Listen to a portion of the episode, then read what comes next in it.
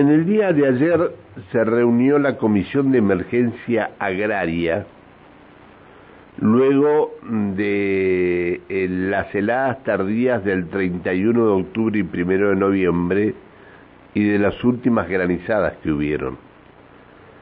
Eh, fue mm, relevante el daño en frutales de pepita, carozo, vid, cultivos hortícolas, frutos secos y fruta fina. Es decir, van a tener en esta, esta comisión de emergencia agraria, va a tener que eh, definir que si el daño que se produjo en las chacras fue entre el 50 y el 79,9%, no va a poder este, declarar un desastre agrario, sino que va a tener que declarar una emergencia agraria.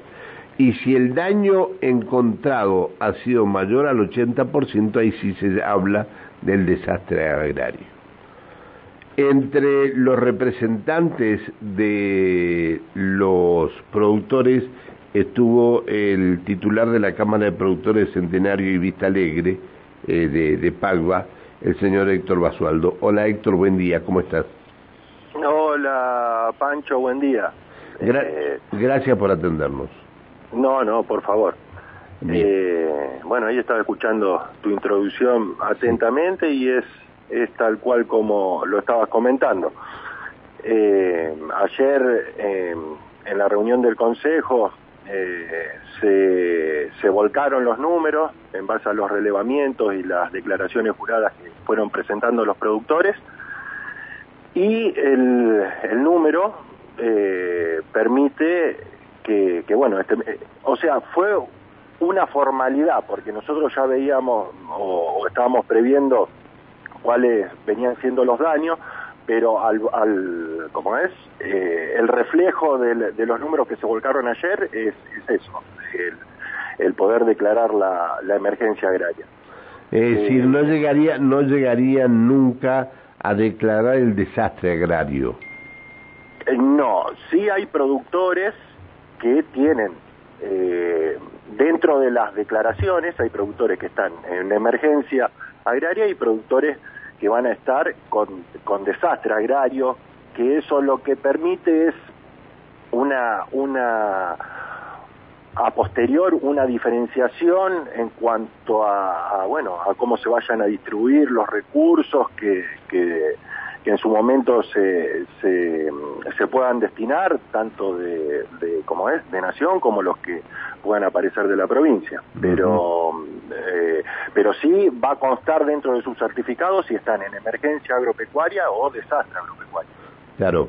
Es decir pueden pueden separar esto digamos no puede ah, puede haber chacras que estén dentro de la emergencia y otras dentro del desastre es decir, no es que si se declara una, eh, ya, ya este, se terminó, no, no. No, no, no, tal cual, es, es, así. Pues hay una diferenciación. Eh, lo, lo, ¿qué, ¿Qué es lo importante de esto? Lo importante es de que se declara la emergencia para todos pero dentro, eh, o sea, como lo, como lo detallaste vos, más del 50% hasta el 79.9 es emergencia y arriba del, del 80, eh, desde el 80 hacia arriba es, es, desastre. Eh, y, bueno, e, esos certificados que se van a emitir a los productores va a ser con esa, con o ah. dentro de una emergencia o dentro de un desastre. ¿A ustedes ayer, en estos días le, les cayó granizo también o no? Es, por eso, eso esto es un es una detrás de la otra, Pancho. Eh, eh, el, el, apuro era el de poder declarar la emergencia por por, por las heladas tardías y en, en ese transcurso de la semana, eh, bueno, cae y, y complica más la situación la caída de granizo. Eh, problema, eh, así que en eso sí todavía no tenemos números exactos de la, de, la afectación que hubo, eh, pero bueno, sí, ya estamos considerando que, que, bueno, ha dejado daño porque desde, desde Añelo hasta Allen eh, hubo, eh, hubo ocurrencias y en el día de ayer también ya afectó a la parte de Huergo también, así que, o sea, viene viene dejando el valle sin sin producción. Está, está bien. No, no es poco esto, ¿eh? No es poco esto, ¿eh? no, no, no. Se eh, suma una, se suma lo del año pasado y, y, hay productores que, que, que ya van a van a hacer dos cosechas que no tienen que no tienen producción.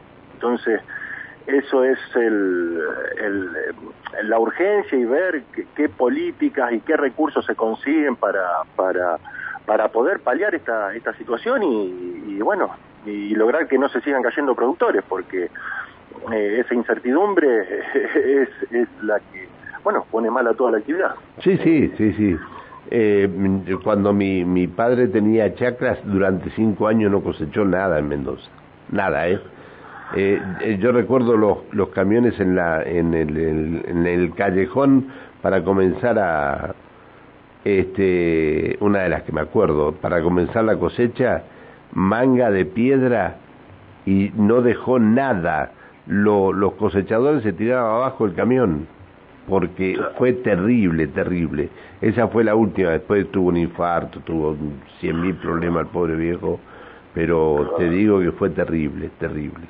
Bueno, uno ahí el, participó de la, de la reunión el presidente de la Federación de Productores de, Río Negro y Neuquén y comentaba que, bueno, de, hay aproximadamente unos 4.000 productores en Mendoza que también están. Pero están en, en, en, en, en la última, están. En la es, es, este cambio climático que se viene anunciando hace tiempo parece que, que llega para quedarse. Y bueno, sí, sí, sí, y ahí es donde uno eh, ya está, está pensando y, y apuntando a ver cómo, cómo, cómo vamos a a, poder seguir en esta Ahora, si no, si podemos incorporar... Sí, eh, sí, Pancho. Yo te digo esto, es decir, si no aparece el gobierno con algún crédito sumamente blando, sumamente blando, que los productores puedan llegar a este a, hacer, hacer frente este para que eh, se coloque la tela antigranizo eh, contra la piedra y se coloque, y se coloque el riego para este por aspersión o, como sea. Sí, sí, para la defensa activa. Para la defensa activa de las heladas, este, que no se produzca lo mismo, que no lo hagan tarde, que lo hagan temprano antes de que este tengan que, que nos quedemos sin tierra, exactamente sin tierra. aparte, junto con todo esto, estamos viviendo lo que está pasando o lo que pasó acá en Neuquén, cuando a través de una ordenanza declararon a, toda, a toda la ciudad la declararon Valentina y se ha loteado por todos lados, mira la chacra de los Enrique ahí en, en, en, la autovía norte, una chacra tan linda esa y la, la, la, la, la lotearon toda completa, les permitió ingresar, está ahí, tuvieron que cambiar tres veces el número de nomenclatura y todo lo demás, pero claro, porque si no se, predispone a esto, ¿no? Sí, sí, sí.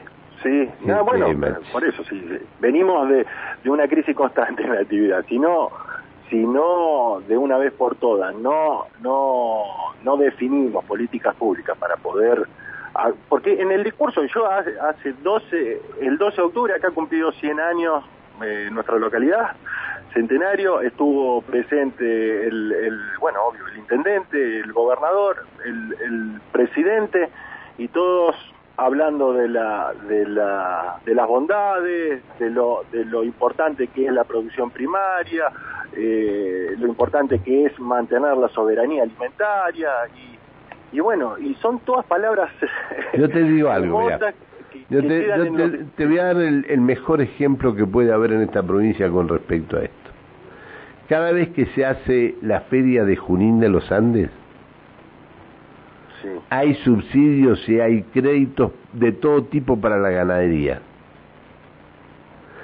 Si eso, una parte de eso se hiciera para los productores, una parte nada más, para los productores de la zona, no se estarían vendiendo chacras para lotear sino que el apoyo, si el apoyo fuera, este, sería todo totalmente distinto. ¿eh? Pero eh, ahí se ve que hay alguien muy cercano a los productores en el gobierno, los productores, este, a los pecuarios, que no tienen nada que ver con, con los productores de, de este, con ustedes, con los chacareros. Es decir, no hay, no hay quien tenga la misma fuerza que tienen los pecuarios. Muy bueno. Eh, eh, pero, eh, sí. Yo lo dije dos veces eso y tuve, me causó varios problemas, pero es así, es así. Ah, bueno, y, y, bueno, ahora veremos cómo, cómo continúa esto. Ahora, la, la semana que viene ya, ya, o esto, como te decía, esto fue una formalidad, se declara la emergencia y ahora a ver, en base a todo lo que anda rondando y dando vueltas, eh, los anuncios de, de, masa, los recursos que supuestamente va a comprometer Nación para todas las provincias afectadas y bueno, y ahí, y ahí tendremos que estar para ver cómo, cómo, eh, cómo van a llegar y de qué forma van a ayudar a nuestro a, nuestro colega, a nuestro a, a, a, todos los productores. Es decir, que yo te, digo en serio, eh, pónganse a pensar, pónganse a pensar ustedes este, este tema de la de, de lo que es el de los aportes que hay del Estado a la a los beneficiados por la barrera fitosanitaria y los aportes que le dan y los subsidios que le dan cada este acto en Junín de los Andes. No estoy en contra de la sociedad rural, pero pónganse a pensar un poquito en esto ustedes y en algún y algún día me van a dar la razón. A ustedes no le dan ni el 10 más de equilibrio. Ni el 10%, claro, claro. ni, ni, el 10% le dan a ustedes. Bueno, este te, te mando un, un, un gran abrazo y ¿qué de la vida de del, del, del expresidente. ¿El expresidente de, de, de nuestra institución? Sí.